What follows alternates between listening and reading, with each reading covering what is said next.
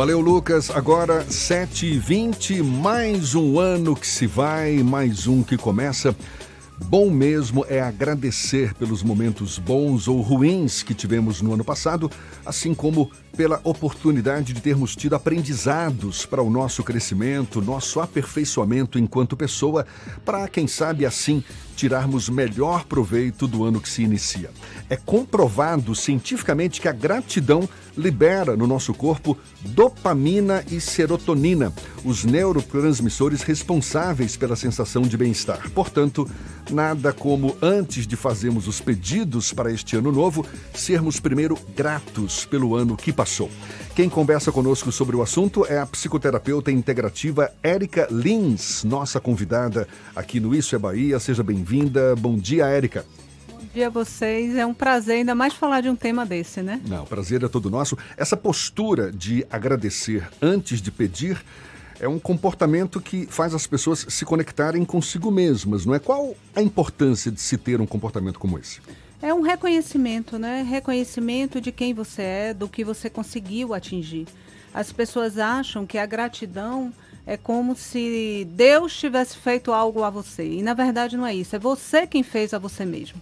Então é um reconhecimento do seu poder de atuação diante da sua vida. A gratidão, ela promove em você sentimentos que lhe impulsionam a seguir.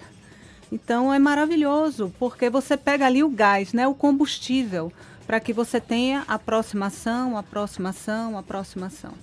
Legal isso que você falou. A, a gratidão é, é, é, você reconhecer aquilo que você fez para você mesmo, não é? é? é? É um pouco de, de autoconhecimento também, não é? É.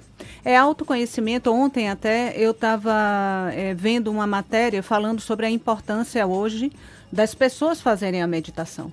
Porque é um, a, não a meditação, tá, gente, religiosa, não é aquela meditação budista, não é isso. Mas é o encontro com você. É o estado meditativo. Por quê? Porque as pessoas não têm tempo para isso, né? Quando você tem contato com você, você começa a entender o que é que você tem de positivo, que pode ser potencializado, né? E que vai servir para você. E o que é que você tem que precisa ser melhorado? Como você lidar com isso? O que é que você tem à sua volta que é recurso para que você melhore? Se você não tiver esse tempo, você não cria essa conexão. Aliás, você é especialista exatamente nisso, não é? Psicoterapeuta integrativa, ou seja, leva-se em conta todos os aspectos do ser humano, ou seja, o seu lado emocional, psíquico, espiritual, físico. Isso. É por aí, não é? É aquela visão holística do ser humano. Também a psicoterapia integrativa, ela pega parte da psicologia tradicional associada às terapias integrativas ou terapias holísticas. Por que, que eu é, criei esse espaço, essa clínica com esse objetivo? É, percebemos que a gente tinha uma eficácia maior no tratamento os tratamentos tinham uma desenvoltura maior. Por quê? Porque eu tratava a parte energética do paciente, trazia para ele um reconhecimento da espiritualidade, não ligada à religião. Eu sempre foco nisso, né? Uhum. Porque as pessoas têm essa essa esse mito, né? isso, essa crença e acaba distanciando você de técnicas que seriam importantes no seu tratamento. Então, assim, a gente associa essas terapias, que são terapias como reiki, é, constelação familiar, hipnose, regressão de memória e vai. Lá na, a gente tem umas 18, 19 terapias associadas à psicoterapia. Então, hoje, as técnicas utilizadas é, são enormes. E existe aí um mito e um preconceito e uma falta também de conhecimento sobre o assunto que fazem com que as pessoas se distanciem disso e não sabem assim que poderiam tratar de determinada coisa é, da, da, que a gente trabalha com a prevenção à saúde mental, né? De uma forma preventiva mesmo. Então você pode evitar várias patologias que aconteceriam com você apenas cuidando da sua saúde mental. Fantástico isso, né? né? Porque o maior foco das, o maior não. Isso aí eu vou dizer eu, né? É, o foco de todas as patologias vem do emocional. A fonte raiz é emocional. O que você vive hoje vai desencadear o seu processo, algum processo em você lá na frente. Eu não sei quem é que falou, mas eu ouvi uma frase de que não existem doenças, existem pessoas doentes. Isso. É por aí, não é? É por aí. Existem pessoas doentes. É a forma com que você interage com o meio em que você vive cada pessoa na mesma situação vai reagir de determinada forma. E aquilo lá na frente vai trazer uma consequência para o seu corpo físico. Fernando quer fazer uma pergunta? É, esse processo de autoconhecimento, ele passa não apenas pela parte da meditação, mas também pelo processo de se encontrar de outras maneiras, seja com psicoterapia, seja com outros recursos. Quais recursos o nosso ouvinte pode, porventura, adotar para si? Alguns não têm acesso a uma psicoterapia, a um apoio profissional por questão não ter plano de saúde, não ter acesso ao sistema único ou até a questão privada. Como é, aproveitar esse momento, digamos assim, esse marco de um novo ano para você passar por esse processo de autoconhecimento? Isso é maravilhoso que você perguntou, porque é uma mudança de hábito. Né? É, é você se dá o tempo durante o dia. Durante o seu dia você tem momentos. O estado meditativo do qual eu falei, né, que eu desassociei da meditação mesmo, mas é o estado meditativo. Você alcança ele de diversas formas. Não precisa ser só na prática de uma meditação. Por exemplo, eu acho lindo aquelas pessoas que estão surfando de manhã cedo ali em Jaguaribe, né? E você vê todos sentados em cima da prancha e olhando para o horizonte. Aquilo ali é um estado meditativo. Você chega perto de uma pessoa daquela, ela não sabe nem há quanto tempo ela está ali. Ela está ela com ela. Então você pode alcançar isso de diversas formas, fazendo uma boa caminhada na sua própria religião, né? O estado meditativo ele é, permeia em todas as religiões. Você tem o estado meditativo que é o estado da oração, é, com um bom amigo, numa boa conversa. Né? Tem um livro lindo, pequenininho até, Meditar Andando, que eu sempre dou aos meus pacientes. O estado meditativo, você não precisa parar para estar. E o simples fato de nos, nos permitirmos esse estado meditativo, é isso que contribui para o nosso bem-estar, para a nossa, digamos, uma, uma clareza melhor da nossa própria existência? Isso, porque você, no estado meditativo, você entra em contato com você. Então, você traz para você uma consciência, tanto do espírito quanto do corpo. Então, você sabe como está o seu corpo energeticamente e fisicamente. E você sabe o que fazer com isso. Né? Então, ali, nesse reconhecimento das suas potencialidades, você trabalha de forma positiva para melhorar algo. Então, esse estado de você com você, eu diria assim, que é o ponto de partida. É, lá dentro do consultório, é, meditação, o estado meditativo, ensinar isso aos pacientes faz parte do tratamento que eu faço. Então, todos que entram lá, eu atendo crianças de 4 anos, né, pequenas, todas aprendem isso. Por quê? Porque vai ser um adulto que vai poder parar. Então, eu tenho crianças, teve uma linda, que a mãe me disse assim, quando eu vi ela estava parada com a mão no coração. Eu disse, o que, é que você está fazendo? Ela, eu estou escutando o meu coração para diminuir a frequência dele, porque ela estava ficando nervosa. Hoje a gente tem crianças com crise de ansiedade com 4 anos de idade. Né? Então, quatro assim, anos, é. quatro anos, isso precisa ser visto e precisa se encontrar meios, porque você não tem como conter esse avanço. E nem deve, porque também é maravilhoso, né? Então, assim, eu não sou contra, tá, gente? As redes sociais é nada disso, eu acho tudo ótimo. Porque o problema não está na rede social, está em quem usa né, em como a gente usa isso. É, aliás, está tocando num ponto que é super importante. A gente está hoje, não é, super dominado entre aspas por essas novas tecnologias. É, é difícil achar alguém que não tem um celular no bolso. Como lidar com essas novas tecnologias? Você está dizendo que só vê com, com bons olhos, mas depende muito do, da forma como se usa essa tecnologia. Olha, o avanço da informação chegou, e a, o desenvolvimento emocional não acompanha. Então, assim, o seu desenvolvimento emocional não é tão rápido quanto a, a informação está chegando, porque as pessoas não estavam atentas a isso. Então, hoje, uma criança que ainda não desenvolveu o emocional dela, o senso né, de certo e errado, do que é o que é bom para ela, o que não seria bom, ela não tem condição de lidar com isso ainda. E chega a informação. E aí, eu faço o que com ela? essa informação não tem filtro, porque ela não se desenvolveu. E os adultos à volta dela não têm condição de fazer isso junto a ela, porque também estão inseridos no mesmo contexto. Aliás, acho que está todo mundo aprendendo né, com essas é, novas tecnologias. É uma fase de eu transição. Me lembro, eu me lembro quando essas... É, é, é essas novidades tecnológicas foram é, é, surgindo no mercado que, que nos apresentaram como sendo digamos, algo que facilitaria a nossa vida, o que de fato acaba facilitando mesmo, mas, mas muito mais no sentido de agora você vai poder organizar melhor o seu dia a dia, vai ter como planejar melhor o seu. Enfim, só que na verdade o que a gente percebe hoje é, é muita gente sendo obrigado a, a, a viver o, o, que, sei lá, poderia ser definido como o presentismo, né? Você obrigado a estar presente o tempo todo, online o tempo todo. Por mais que seus perfis estejam é, adormecidos, mas estão lá, não é? Quer dizer, as Isso. pessoas te provocam e querem que você responda na mesma hora, querem que você esteja presente na mesma hora. Isso, de certa forma, angustia muito as pessoas, porque somos analógicos, não é? Olha, você falou uma coisa aí, você está presente o tempo todo. Você tem que estar presente o tempo todo em você. Você está presente o tempo todo para o outro.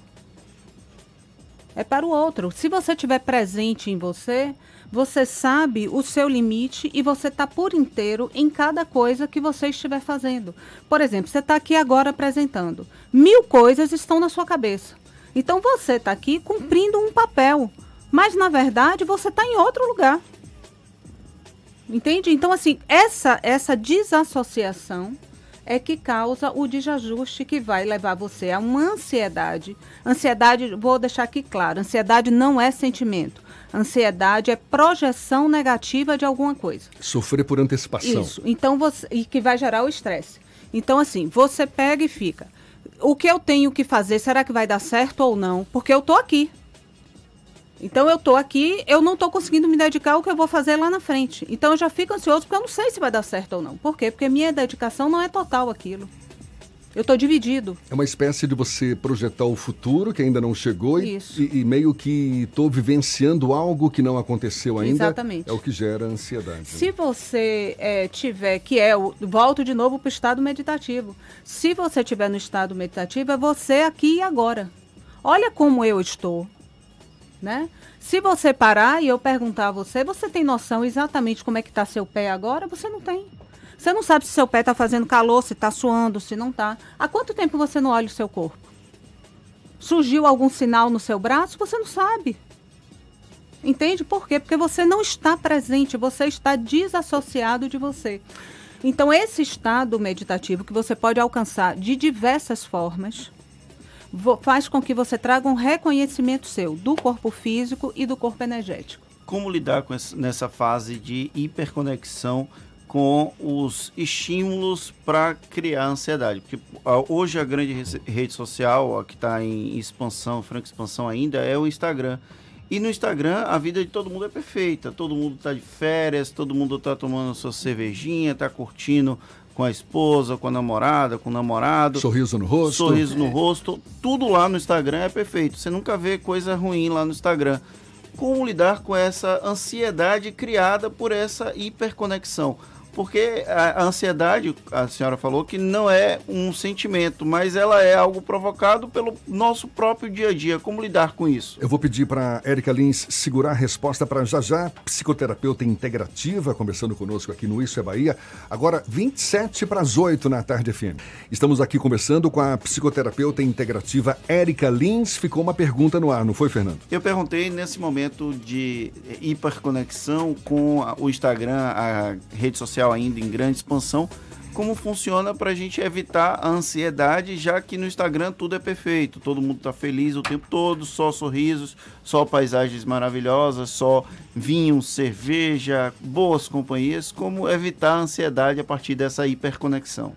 Olha, eu sempre digo assim, eh, as redes sociais, para mim, permitiram que a gente tivesse acesso a pessoas que a gente nunca mais encontraria. Então, é, tem coisas maravilhosas na rede social que é, trouxeram né, a possibilidade. Mas a forma com que ela é utilizada é que não é legal.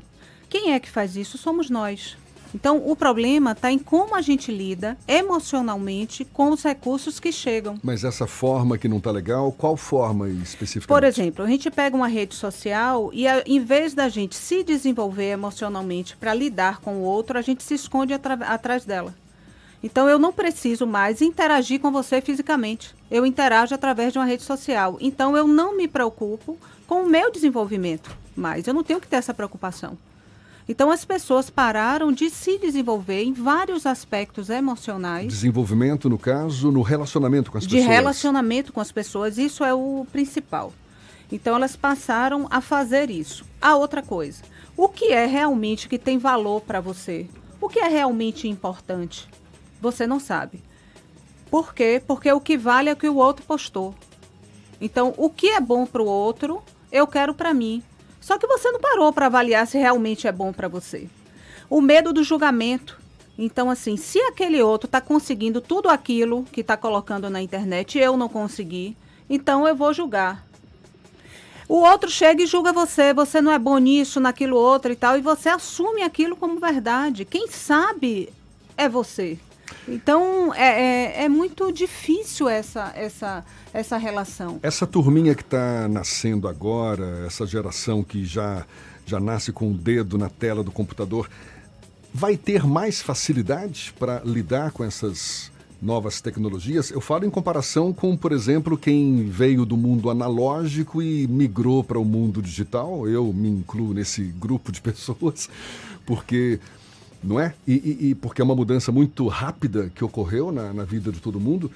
Agora, quem já nasce nesse ambiente virtual, ambiente digital, vai ter mais facilidade? Tem mais facilidade? Tem mais facilidade porque ele já nasce já seguindo um ritmo. Mas, então ele já vai ter conta, ações. Inclusive levando em conta esses valores que, que a senhora destaca? Sim, porque agora, por exemplo, isso aqui que a gente está fazendo é uma forma de alertar as pessoas. Então o pai e a mãe que está em casa já vai ter na cabeça ações que poderiam fazer. Como, por exemplo, eu digo lá, olha, pega a sua rede social e observa tudo o que você segue que lhe traz sentimentos de inveja, ciúme e pirraça. Esses três sentimentos são sentimentos de destruição. Inveja, ciúme e pirraça. e pirraça. Pirraça é quando você vai postar algo para machucar o outro. Então, tudo que você segue, empresas ou pessoas, né, pessoas físicas, tudo que você segue que lhe traz esses sentimentos, você deixa de seguir. Simples assim. E aí você passa a seguir pessoas que te tragam bons sentimentos, que façam você parar e gostar, que façam simplesmente você rir. Faz isso, que você já vai ter uma mudança incrível nas suas redes. Acho que eu vou aumentar a lista de um follow nas redes sociais a partir de hoje. Vou sair listando um bocado de gente para deixar de seguir, justamente para evitar esse tipo de sensações negativas, sentimentos negativos. É, porque tem aquela pessoa que na hora que você olha, você já julga. Olhe para lá como aquela pessoa tá, olha o que aquela pessoa tá vestindo. Pronto, aquela pessoa você já tira já não deixa mais. Isso vai evitar muitas coisas. E você sabe o que, é que vai acontecer? Eu tenho, por exemplo, uma cliente, há pouco tempo até ela deu um depoimento para mim.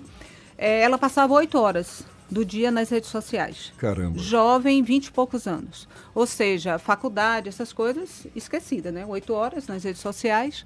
E ela começou a ter crise de ansiedade né? O coração disparava, começou a ter insônia. Então, essa jovem, ela já precisa, aí é diferente, não só de uma ação dessa, ela precisa de um tratamento mesmo com um profissional, né? Porque aí já está em outro, em outro processo.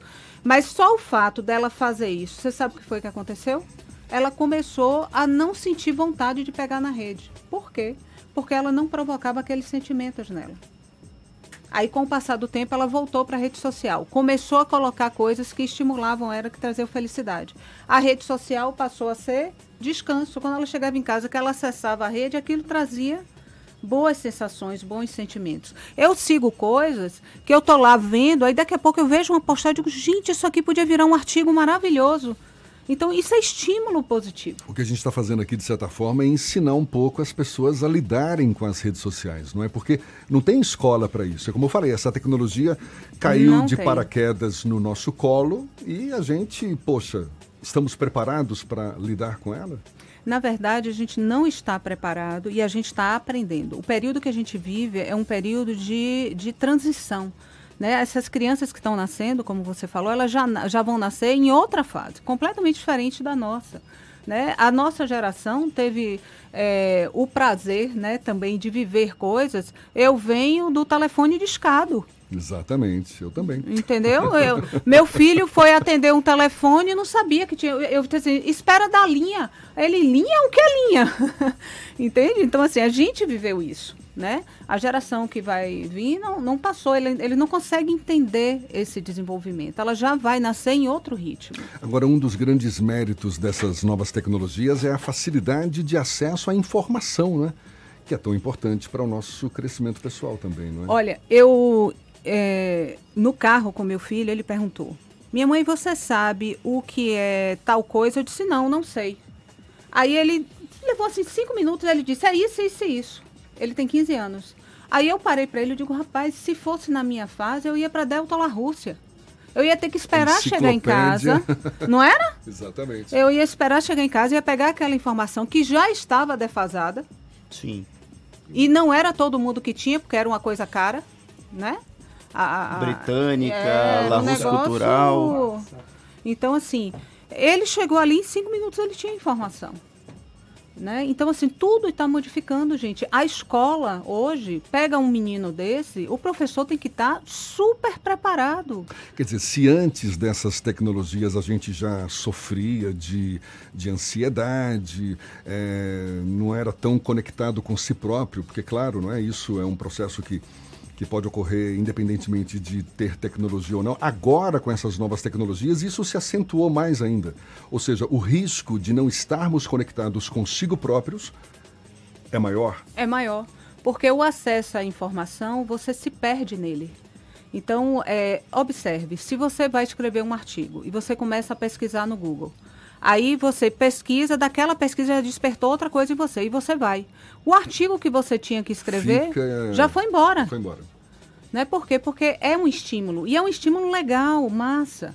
Eu só acho que as pessoas eles tinham que ter um momento consigo. Se ele conseguir ter esse momento, ele vai saber o que é que ele precisa naquele dia para que ele fique bem. Por que, que hoje eu estou com tanto pensamento negativo?